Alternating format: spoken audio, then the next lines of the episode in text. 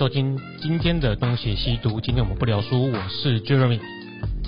那这一集呢，我们要继续上一集在知易行难聊到的主题。如果还没有听到上集的东邪西毒，听众们有兴趣的话，也可以先到上一集去听我们上一集所聊的内容。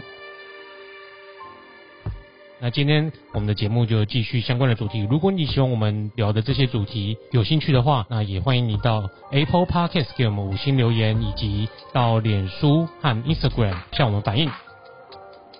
那今天的节目就继续上一次的内容开始喽。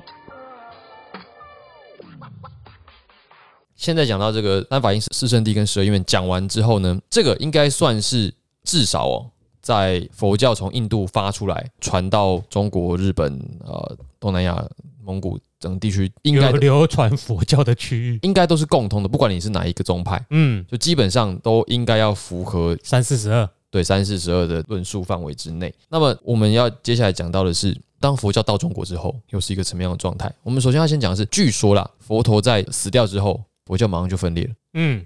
这个好像不管是哪一个宗教都差不多，我觉得很正常。领导者死掉之后，继任的人或者是他的徒弟们意见不合嘛，就分成好几个。反正个人有个人的市场需求啊。对，比如说儒家也是分成三派，墨家分为八派之类的，基督教也也也拆嘛。嗯，没有不拆的啦，没有不拆的。所以传到中国的可能就是其中一个部分。那我们现在所知道的就是东汉明帝嘛，明帝。北马寺，对，白马寺。诶，我记得我我之前去白马寺的时候，白马寺刚好在维在修缮吧。李新卡北北照三关，对，在洛阳。洛阳现在已经是一个看不太出来是个古都的城市了。没错，我去洛阳后，除了看到牡丹，全部都是现代化的水泥建筑。对啊，真的是有点 啊，古都洛阳啊，干都水泥，有点失望。哎，然后这个不吃个薯条。那唯一觉得有点有趣的就是对龙门石窟，而且龙门石窟不在又不在市区里面。那市区我坦白讲，我觉得没什么好玩的。那个市区真的有够烂。对啊，对。然后我觉得开封还好玩一点。嗯嗯，可是没有包青天哦。西安可能比较好玩吧。嗯，西安好玩，就西安的那个样子就很有古城的样子。除了没有妹子以外，不好说，没出门。哎，你不知道这件事吗？什么意思？西安的妹啊是有名的不好看，都是中国人告诉我的。不会吧？啊，我记得我看到不错的啊。一定有嘛？人口基数那么大，就是那个普遍性。还有在偏见吧，很多人都有这个偏见，他们彼此是用省级情节啊，你不知道？我知道，我知道，他们有些人不喜欢河南跟安徽人啊，啊，但又骗来骗去，对啊，诈骗集团首都，对，中原之地啊，各位，中原之地啊，都被看被看成这样，看被他看没有，中原之地最容易骗人了，你这句话有点有点断章取义的嫌疑，嗯，没有，那因为文化源远流长，所以人跟人之间相处哈特别多美感。哦。啊，讲话都是有艺术的，是。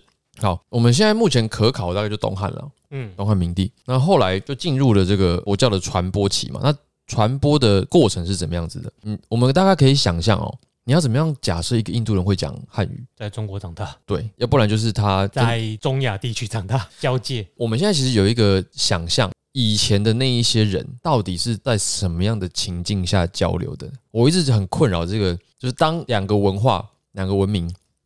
碰在一起的时候，你们到底是怎么沟通的？它中间有过渡带啊。对，那可是最一开始的那个时候，比方说西班牙人第一次到那个阿兹提克帝国，嗯，那到底是怎么沟通？那是因为你原本它是隔了两个海洋。对啊，我是说，我们现在当然知道大陆连在一起，他们至少会有中间地带。可是，在第一次的见面的时候，那个状况，所以西班牙人对于南美洲的原住民伤害非常巨大。没有像欧亚的交流这么的啊，慢性病主要是因为疾病的传播也导致了南美洲人死的很快。那是说他们最终要如何的能够沟通，还要能够通商贸易嘛？比如说我们之后会讲到斯基泰人，然后他们是贯穿整个欧亚草原的民族，往返于中原王朝跟西欧的这个王朝的两端，然后还可以贸易。我说我是说西班牙的那个是可以想象的啦。哦，就一开始很剧烈嘛，嗯，殖民久一开始已经都比手画脚，哎。之后就会跟人家嗯啊生下后代，那后代就会同时会讲印第安语跟西班牙语。你是说就是一个自然形成，它不是一见面两边就一定要交流。嗯，一开始可以不要交流，要交流就是简单的身体语言就好了。比如说我现在看到你，然后就就比啊，嗯啊，要干嘛干嘛干嘛需要比，因为一定一定是有囧的啦。嗯哼，所以在那交流就会在这种暴力形成之下的后代会开始逐渐有交流行为，替两边疏通的行业或者是传承，也会在一两代之后才逐渐形成。你不觉得那个历程蛮有诗意的吗？就是你啊你讲说那个后代，然后他如何的学会了两边的语言，嗯，然后它可以运用两边的语言跟文字作为桥梁，然后慢慢的编出字典，嗯，形成还有一种是天主教的力量啊，因为西班牙人到其他地区的其中一个主要目的是传教。嗯那为了传教，天主教会的教士通常会去学当地语言，然后他会用什么罗马拼音去拼出对方的讲的话，然后去看他什么意思。我觉得这个拓荒期是充满着神秘而艰辛，可是有点有趣的感觉。你像我觉，得天主教教会的那些传教士，嗯他们真的是在基督教信仰上非常蠢的一批人。他就为为了宣传福音，他会跑到他完全不会的地方去，然后教对方识字。同时，他因为要教对方识字，所以他一定要会先学会对方的语言。嗯嗯，所以罗马拼音才会有这么实用的效果。因为像教会来台湾教原住民的时候，一开始的新港文字也是用罗马拼音嘛。嗯，所以他们的出发点其实就是最强烈的动机，很很虔诚的人啊，他是为了传播福音。传播福音，他在一方面他就会开始先比手画脚，比如说指这个水，然后问这个水怎么讲，嗯然后对方一定会看得懂这是什么字嘛。然后久了久了之后，就会彼此相通。所以刚刚讲的是一种途径，现在讲的又是另外一种宗教的途径。因为我们已经太习惯现代学习语言的方法了。嗯，现在是怎么样？就是打开课本啊，A B C 开始学嘛。以前哪有这种东西？但我们知道，最好的学习语言就是把你丢到一个完全陌生的环境里面，让你全部沉浸在那个语言里面。可是我们现在就算提到这件事情，它也是一种你已经有一定的基础了，嗯，你才去的嘛。可能你单字会的不多，那 A B C 你是会的啊、哦，没有，有一些真的是你也不需要会 A B C，你就到那个地方，只要你想跟对方沟通，久了你就会基本的会话了。这我倒是没有听过。就是即使你上了年纪，你需要改，你只需要不要排斥跟对方讲话，嗯然后对方也不要不想理你，你只要需要出去，比如说你要去买东西，你开始比手画脚想跟对方沟通，他就慢慢会教你这些，然后你就开始会学一些日常打招呼的用语，嗯，然后渐渐的、渐渐的，过了几年以后，你就会讲。哦，你说自然的发现了他们语言的规律。对啊，Hey，how you doing？哦，啊，fish 啊，那什么什么之类的。而这也是有可能。没有，这个是最一开始语言在交流的时候可以形成开始讲话的。不少长辈刚开始移民到，就是那种拿财产移民到美加地区去的，他只要不是一直在华人社区，他会去接触当地的呃外语，诶、当地语言的社群，嗯，通常都是这样开始逐渐学会的。哦，嗯好，为什么要讲这个？因为我觉得佛教传入中国的过程，其实影响中国文化非常巨大，嗯也来自于这一方面，就是佛经的转译嘛。嗯我们知道，其实佛经的成书年代算蛮早的，有一些可能西元二三世纪就有了。嗯，那一直要到东汉陆陆续团结，其实东汉也也也很早啊，对，大概是两三也是两三世纪吧。嗯那它在传播的过程中，你一定是遇到一群拿着这个巴利文或者是梵文的人，然后他们可能到了中亚地区，到了这个边境地区，然后啊，跟你你也不懂，我我也不懂你，可是已经有一个概念，或者像你刚刚讲，已经有一些互通两边的人，尤其是当时的西域人吧，那时候更容易，因为可以 A 先转 B，B 再转 C，C 再转成 D，最后转到那个你要的版本。对，所以当时负责转译的，好像就是西域的和尚，对。啊，因为他们会两边的语言嘛，对啊，那所以在转译的过程中，人们以及中国的僧侣开始认识到佛教，以及他们用他们的理解范围所能够得到的知识，试图去消化佛教的教义。那这是一个相当之漫长的过程。嗯那我要特别先岔开讲，就是中国也是在佛经翻译的漫长的过程中，一直大概到隋唐时期哦，他们才发现哦，原来我们这个汉语的声音是有一些规律，因为你一定是在比较中才会发现自己的特殊性，然后他们才发现声音有所谓的平声、上声这些去上去入。对，才发展出了音韵表，所谓的首温三十六字母，然后就分判出有所谓的什么色擦音、唇齿擦音，也用这个逐渐的规定了诗歌的规则。嗯所以后来近体诗之所以叫近体诗，就是因为透过佛经翻译发现了声音的奥秘之后，哦，有了这一套规律。所以以前没有这么严格，是因为以前并没有以前比较自由创作。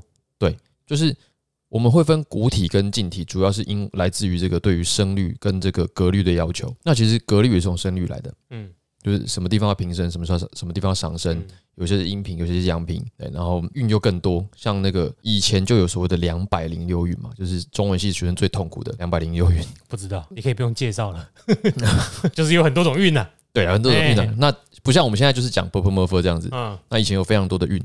好，那这是佛经翻译的算是副产品，可是是中国文学的主要的元素，在文化方面的影响，非常巨语言学方面，非常巨大。嗯后来包括清代的一些儒者，他们在试图去判断哪些经典的真伪，其实也是靠这个，就是他们去判断说什么时代应该出现什么音。那明明这个时代不会有这个发音的，你怎么会在这里跑用？了这个字，对，用了这个字，用了这个发音，然后判断啊，这本书是假的。具体的操作技术这边没办法细讲，小学啦，对，就是小学的范畴了。那讲回来，就讲到在魏晋时期，那想必也是佛教传入中国的大盛时期。我们讲这个魏晋总是讲玄学嘛，比较没有讲的就是佛学。嗯。我，们不要忘记这个我们的南北朝时期有一个皇帝信佛信道被抓走，梁武帝啊，哦，他有被抓走，好像有我知道他知道下场没有很好了，就侯晚年就没有很那个，侯景之乱啊嘛，哈哈哈对啊，那但是人家有梁皇宝忏，也是还有断酒肉哎。文，后来其实素其实就是他害的嘛。嗯，对，你现在每年做法会的话有梁皇宝忏，对啊，他就是影响力很大，可是就是一个早年英明，信佛信到糊涂，晚年应该当顺治，对，没当成。那这显示了佛教在当时应该也是昌盛的。可是如果你是那个时代的人，你突然来了一个一批西域来的这个僧人跟你说：“哦，你看到一切都是假的，你眼睛也长，你觉得妈神经病？嗯我眼前的东西都是真的啊！嗯你我眼前的这个麦克风敲了我手会痛，你怎么说它是假的呢？嗯所以要如何理解这些东西，就变成了魏晋时期的不管是学者也好，还是僧人也好，最重要的课题。嗯那么到底怎么理解？我们已知的概念有哪一些？比如说，在讲佛教最重要的精华就是空嘛。什么是空？那最接近的概念，塔卡空空，哎，陶卡空空嘛哎。啊，真的没有吗？没有吗，不是啊。我说最接近空的就是无嘛。嗯所以最早期的佛教在中国的传播，实际上是透过用道家的概念，无为啊，对，透过有无嗯去理解有跟空。嗯那么有好理解啊，可是无跟空怎么理解？嗯当时的人当然也各有各的看法啦，所以就分出了好几种宗派。这个就是中国最早的格义佛教，嗯格是格子的格嘛，义就是意义的义，就是说他们也还在摸索。那分成好几家，分成六家七宗，格义佛教六家七宗，这是当时的一个状态。嗯，那分成比如说叫本无宗、幻化宗，本无宗本来的无啊，哎，不拿的不，或者本无义，哎不拿的摩擦，哎或者是韩世宗、幻化宗、极色宗，这个宗派的名字不用记，那只是说从它的宗派名字大概可以知道说这一派大概是用什么概念在理解嗯，空的。极色中可以马上射射中，我们现在的理解嘛，见面三秒就就色色、极色。不是啊，不是这样啊，各位，好，哎其实我们自己就可以来聊什么叫做空跟有了。嗯呃，我们现在讲有比较好理解，因为我们现在就是有嘛，嗯讲有比较不会有理解上的困难，嗯因为都摸得到，嗯都存在，你手摇下去会痛。嗯，我们有意识，这些东西都是好理解的。对，那空呢？你觉得空是什么？空就是你怎么知道敲了这一个东西是真的？可是它在这里啊，可是那可能是我们见到的假象啊，它可能本来是没有的啊、可是就是我摸得到，有的我的触觉在这里耶。对，你的触觉在那，可是如果我们用神经科学去操纵你脑中的某条神经的话，你可以在没有摸到那个东西的情况下，你也可以感受到你有摸到东西啊。B B，等一下神经科学当时不存在，没有，他们他们这种思辨哲学就是讨论到说，我见到的现象就一定为真吗？对啦，这个是形上学会这样讨论啊。对啊，就是你刚刚讲神经学有点作弊，没有啊你的作弊你也敲了麦克风啊，不是啊我因那为敲坏了你要赔。没有我轻轻敲，我轻轻敲。我是说，就当时的这种人，他的感官他怎么样去判断这些东西？我应该是讨论这个，其实这种哲学思辨就是哈，用一种相对的概念，因为你已经讲了有嘛，嗯，那你要提出的东西，什么叫做有的对立面，就是无啊。所以这个证明是不需要去证明这东西是无的，嗯你只要证明有有的存在的话，就一定会有另外一个反面存在，这是证明题有时候会用的技巧。你证明了无是有的存在，那无不就是有了吗？那如何证明无跟空呢？如何用无去理解空呢？空就是就是无的概念啊，所以你不需要理解没。有没有，这这里就是有差的，所以才会有这样子的隔异的问题。我当然知道，我们现在两个在那边，我们在隔异啊，对我说这边的状态就是有人会觉得说，可是空跟无不是一个概念，因为它这里不是真的。所以有人是觉得这不是一个概念，有人觉得这是这个概念。对，所以就是会有因为这样产生宗派的不同。我们刚才讲的就是，你看哦，你刚才讲说空就是无，这就是本，我猜这就是本无中想要讲的。然后我说，可是这里面还是有所区别。嗯，那我讲我这边讲说空跟无不一样，那到底是怎么样不一样？它可能就会变成下一个讨论的宗派。嗯，比如说哦，它本来可能是在这里，可是它在这里。之前他不在这里，不是他可能是透过什么方式来这里？我们在讨论他用什么方式来这里的。那他来这里的这个过程是什么？嗯，对，那可能就是不断的这样讨论。嗯，他就把它拆成好几个讨论的重点。我觉得我现在已经进入到一个，我看这到底在说什么的一个状态。那这个就是一个，国外大家都很和平啊。那我是说，因为如果搬到西方，就会开个尼西亚大公会，究竟到底谁是正统？然后另外一边就会打另外一边，然后打个三十年、一百年，然后他要打的那一边也没有消失，跑到其他地方去，然后变成其他宗派。哎，对，相对起来这个算和平的，这不错啊，还可以色色，不觉得很好吗？你只是讨论这个，觉得啊，可派一啊，我紧接空啊，到底是什么东西？对。好了，我们直接讲结论好了。嗯，就结论说，他这边讲的空也不是真的空，他只是讲说他没有自信。我不是讲那个我们人有没有自信，而是心部的那个信。对，心部的那个信。就今天这支麦克风之所以在这里，并不是出于任何的条件或出于的任何的主观意识。我们前面讲的那个三法印，它就是在这里。那当然，我们会想说，你到底在攻杀小啊？干，这支麦克风就是我们买回来的啊。嗯。怎么会没有自信呢？嗯，对啊，可是他们讲的重点并不在于我们如何把它买回来，他只是要描述这个麦克风在这里的这个过程，就是包括你把它买回来的这个意念都不一定是你的主观，嗯，但是这个讲起来就悬了啦。他会不会是把它设定在当下的时间，就是他把它微分了？这个时候讲微分，因为你本来是斜线嘛，你取微分之后就是那个点而已啊，嘿，那个时间的那个斜率的那个点啊，哦。所以我们一直着重那个曲线嘛。对，你说这个东西怎么可能不存在？我们可是怎样怎样说，让让它在这里。对，然后它是将你停留在我们现在讨论的这一刻。嗯，它停在这里就是在这里。我们不要去想它以前怎样或未来会发生什么效果。哎，你这个你这个时间点，它就是在你这个比喻很像他们当时的一个讨论内容。我想起来了，嗯，他们在讨论鸟飞的时候。到底是连续的，嗯，还是鸟其实是在不同的状态下定在某一格的，嗯，跟你刚刚讲微分的概念很像，哎，对啊，这就是他们在以前是没有用物理或数学来讨论的时候，他们会用。你记得我们学数学的第一章就是讲集合逻辑概念嘛，嗯，就是哲学思辨会停留在那个层次啊，对。它为什么会在那里？就会变成那个空集合或者是交集、连集什么的，通常就可以用在这些套回去以前当初这些哲学在发展过程大家的辩论。所以最主要是要定义好清楚，不然有时候我会说我讲是这段时间，你却只讲当下，嗯，然后有人又又会拿出更大的时间范围，我讲过去式、现在是未来式。我在跟你讲大海，你在跟我讲漱口杯，对，要塞子，对，就是所以他们的谈论常常争吵是两边彼此是没有交集，所以都说得通。我的意思不是攻击他们两边的空空，我意思说他们说都对，只是他们的前提条件是不一样的，就他们看到的侧重点有区别啦，所以才会产生出这么多的呃，我看的是内内，你看的是脸，对。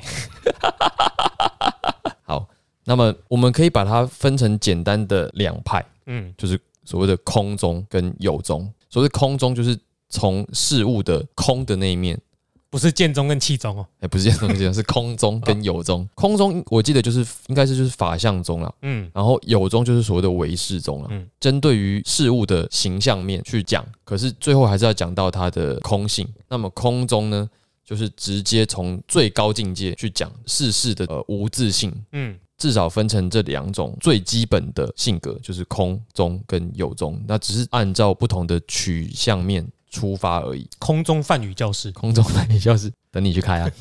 好了，我们一旦分别之后，就一定会有人出来说，不要分别才是最高境界嘛。卖我分别心，对，不要分别。可是因为没有分别，我们无法认识。嗯，可是分别完之后，我们能不能重新再整合？整合？那这个时候有一个很重要的人叫龙树。不是那个雨天那个榕树，嗯，那是榕树。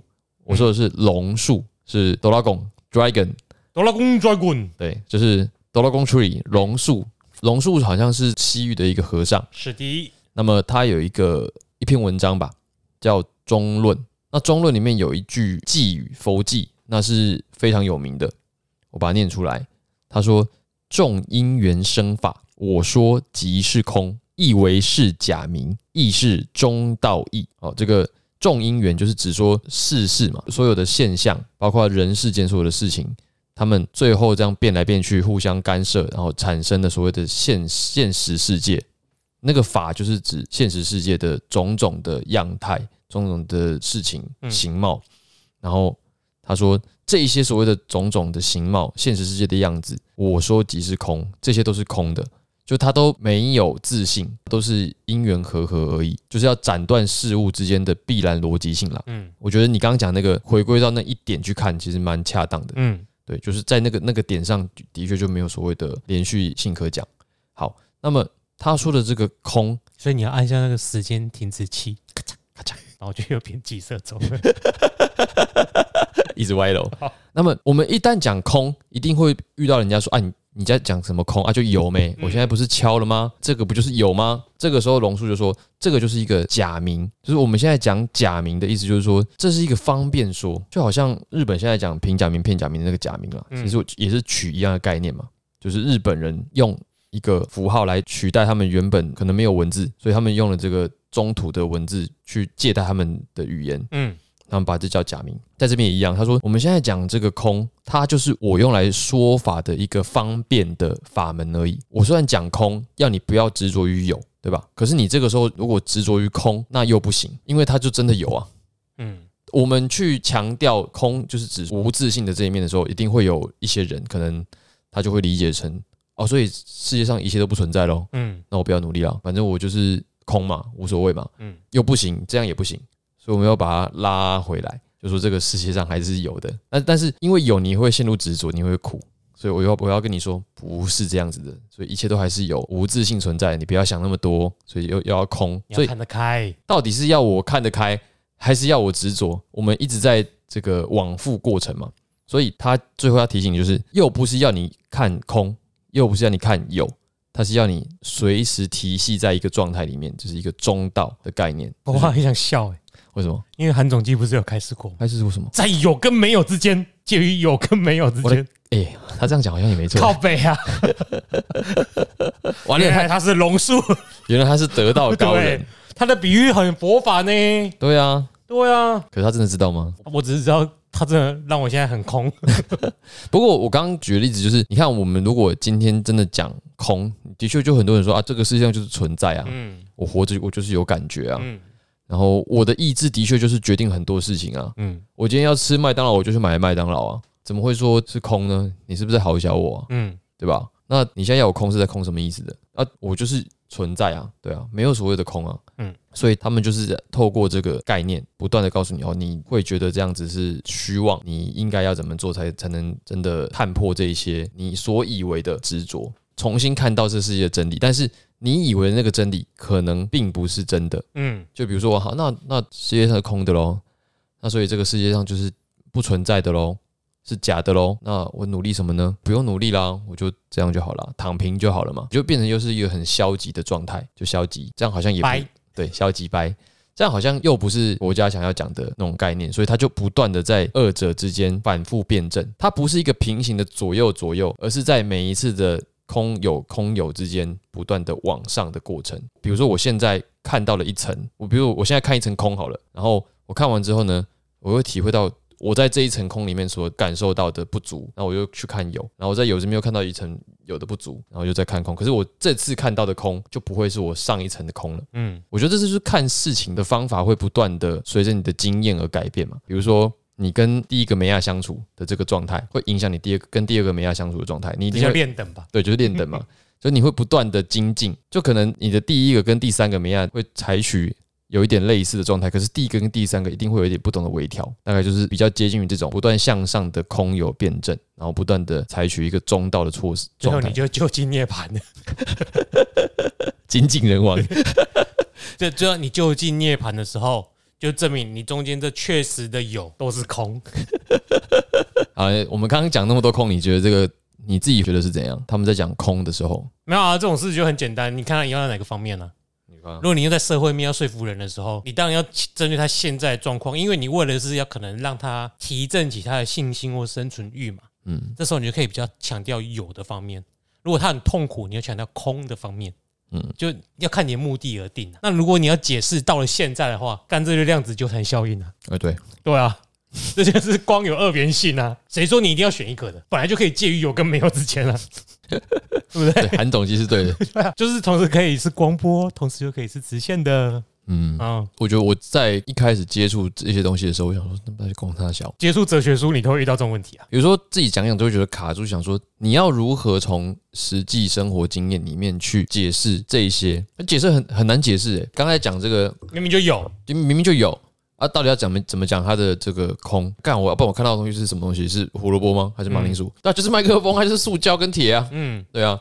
那你它到底在空什么？就你很难去用一个通则解释他们想要传递的那个概念。应该说他们讲的就是通则，你要怎么解释都可以。OK，比如说痛苦是实际存在的，但是有很多的僧侣经过高强度的冥想、修行、禅坐之后，他可以将自己的意识脱离那个痛苦的感觉。比如说西藏有很多僧人在自焚，好了，你可以看到他们的脸部是微笑的，火烧痛死了耶，对啊，为什么他可以神色自若的自焚？因为他们身体的神经器官都坏掉了嘛。对啊，问题是你一定有经过那一段燃烧的时间嘛？你一般人我们点火一定上面就狂叫嘛，然后翻滚嘛。对啊，那为什么包括那个有名的那个越南那一个，你也可以看到他的神情是很正常的，嗯就是因为这个是有科学研究的。所以当然要以现在来看了，当你正念到一定的程度，你可以察觉到你身体的痛苦，而且可以透过你自己的意念将那个痛苦的程度跟你的大脑分开来。这时候你要说它是有还是无？到底是有还是无？你可以说那个痛痛苦是无，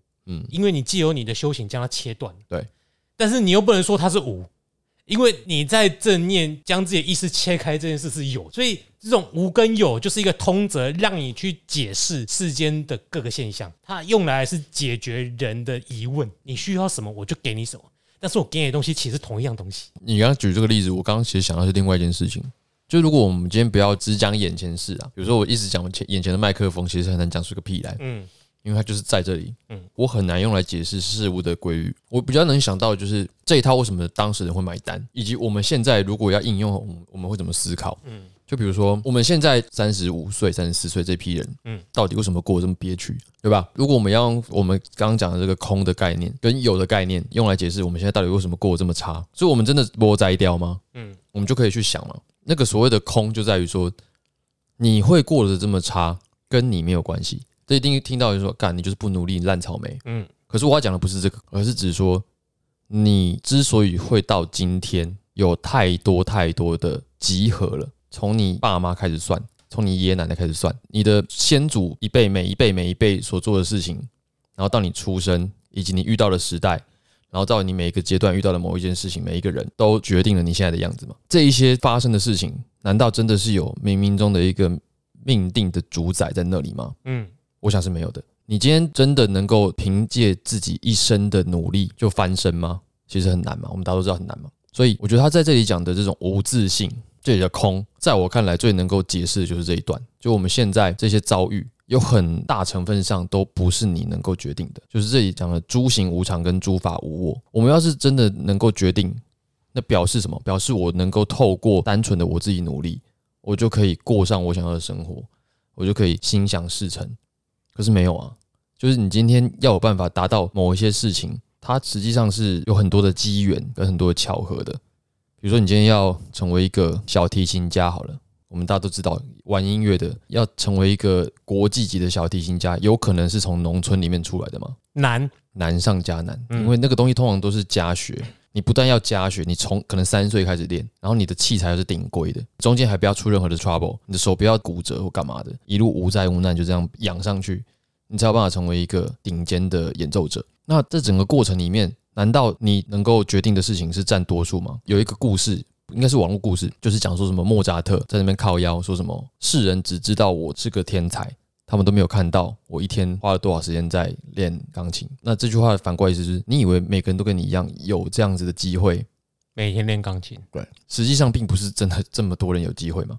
比如说，我们现在两个人可以在这边拉迪赛，这个时间有人在战场上面朝不保夕，就我们现在讲话的瞬间，可能已经有人被炸死。嗯，那难道他们不努力，还是他们难道活该就是该死？他们很努力不被炸死，对他们，就是这个东西都没有一定的。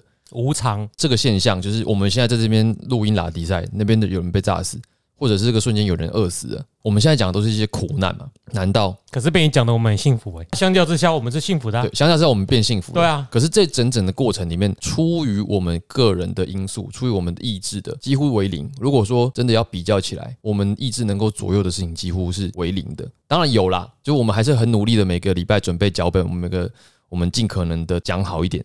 可是那真的是出于我们自己的努力的到底有多少？如果我们用这么大的立场来看的话，那其实是很小的一部分。我觉得我们首先要认识到是这个部分的空，然后如果你空过头，又会觉得说，看那我那我努力个屁，我们就不要做啦。那这个时候就又要回来再讲有，就哪怕我们再微小，我们还是出了力的。那我们还是处在于现在这个阶段。那我们现在能做什么？所以从这边再去把空那个概念再拉回来，我们不要去只看那个我们拿到什么烂牌，可是我们既然拿到牌了，我们想办法把牌打好。空跟无是一个互为因果、相辅相成的工具。当你太空的时候，你就要看有；那你太看有的时候，你就要回头想空。还有中道嘛，龙叔刚刚有说的啊、对啊，你刚刚讲的时候，我觉得突然觉得你在讲的是股票吧？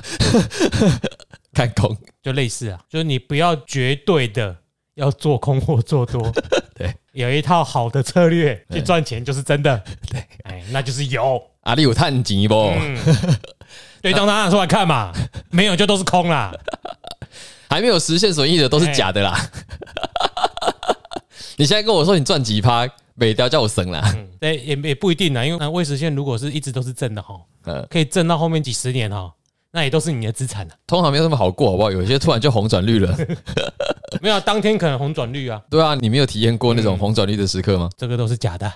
嗯，这都是假的。眼睛业障了，明天就回来了。好了，不过我我觉得我刚刚提的那个状态，再去解释这个三法印，好像比较贴切吧？我自己觉得啊。嗯，我觉得贴切是贴切，没错啊。只是这种辩证方法很容易适用在我们人生中遇到的各种现象，就是你永远可以用这一套来解释。刚才能想到的比较贴切是这一套啦，别的我现在想不到。那种东西就是可以用的很纯熟。比如说，你觉得你翻不过身来，但是你又可以说，哎呀，我们现在的生活，我们现在生活水平，我们的生活水准，跟五百年前国王过的生活水准，我们比他还还好、哎。我们获得的蛋白质比他们还多、欸。那我们这样到底是有还是无还是空？对了，我觉得刚才讲的是那个人按照他的逻辑去讲，我刚刚还没有比较嘛。对啊，这种东西就是我看了这么多宗教哲学的东西，我总会觉得他们就是提出一套逻辑系统来说服你相信他那一套解释这世界运行的逻辑，所以你只要选择你想要相信的就好，因为那一套方法可以说服你平静你内心的阴影。有阴影出现了，因为我们人在这个世界中就会遇到非常多我们没办法察觉的一些可能负面的情绪啊，或者是没来由的一些可能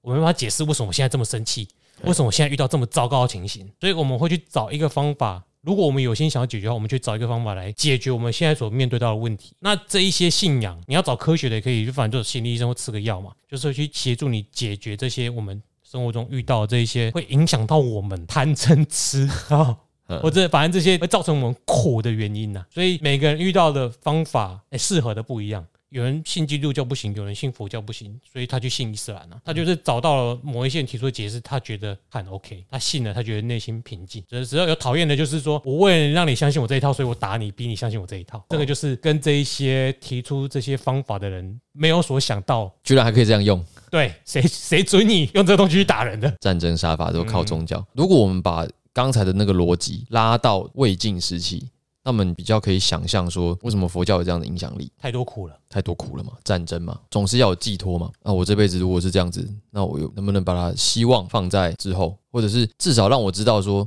我现在过这样子，并不是我自己造成的，我心里好过一点嘛。不是我的错啊！对啊，哎、我心里好过一点嘛。然后再来是我有点盼头嘛。啊，如果你遇到南朝的时期，你跑去梁梁武帝那时候啊，前几十年当和尚还可以不用缴税，对啊，对他们当时过很好，那个是另外一件事，就是一直到花很多税收在佛，在花在对对。对对。佛教寺庙而，且有很多福利，当和尚福利很多哎，也是因为这样子哦，所以导致当时信的人多，包括皇家也信嘛，还有这么多的佛教文化出来。可是如果回到那个时代，那你就可以想象，积极性的东西已经无法说服我了，而且真是属于上层文化的东西。嗯，因为不是你努力就会有成果的，对，九品官人法嘛，对啊，既然我没有办法依靠我个人努力的时候，我只好把希望寄托在之后，未来，可能不是我活着的未来，嗯，是我死后的未来。那我也可以透过这种知道我为什么是现在这样子，它并不是我自己的问题，嗯，而得到内心的安慰，至少安慰我现在不如意嘛。比如说我刚讲那个情境是我们现在其实过得没有我们以为的，或或者我们想象的那么好，嗯，那我们多少心里会失落。我看我们怎么过这么差，我是不是很没用？我是不是个垃圾？没有，并不是这样子的。你本来就是垃圾，你不要想太多。靠腰，乐色是没有思考的，有跟有跟无空有跟空啊，无跟空啊，倒债使逆，我就烂。我躺平，嗯，他会给你一个安慰啦。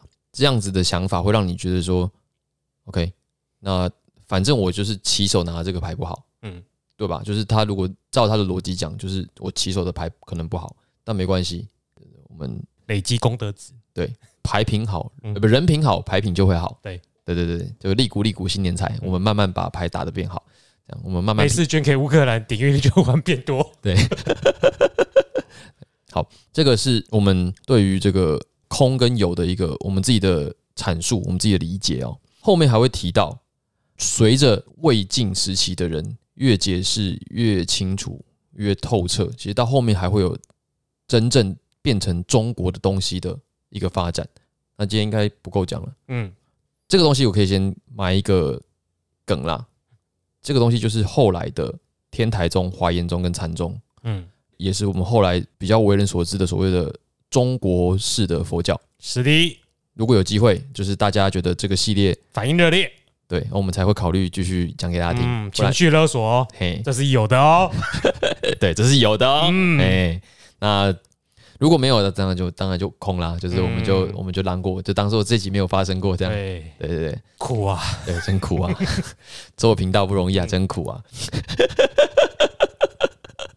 自己讲一讲就好笑。好了，以上就是魏晋格义佛教以及我们自己的再格义。那么，如果喜欢我们的节目呢，就真的请到知易行难以及东邪西毒啊、呃留下你的意见以及五星好评。那么，如果你愿意用行动支持我们，那欢迎到我们两个网站，看你喜欢哪一个就抖内哪一个，嗯，或者最好是都有，最好是都有嗯评分这样子。但我相信大家是都没有，哎、不要这么说，我不允许你这么说。无偿嘛。对我们哎，我们期待，但是我们也不要求大家。哎，那或者你有意见，像我们今天其实有些地方讲的一定是疏漏的，嗯那你想要补充，那也欢迎跟我们联络，我们有信箱。那又或者是在评论上面留言，我们也看得到，那嗯看到我们就会回。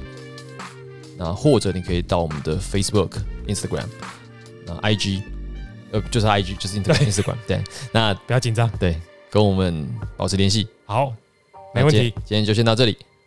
我是 Eric，This is 泽汉，哎，对你要接在这边要讲哲翰。哎，好，那我们看反应决定有没有下一集，再下次再见，拜拜。拜拜。我跟你讲啦，佛祖对我们的意见都不会有意见的啦。你写公啥了，佛祖对我们的意见都不会有意见。对啊，哦，好好，对，佛祖不在乎我们，所以你对我们的这个有意见，你去征出征求佛祖对我们有没有意见？但是我们会对你的意见有意见的，我们会有回馈。我们佛学不强啦，对，哎，但是佛不会在意我们说这些。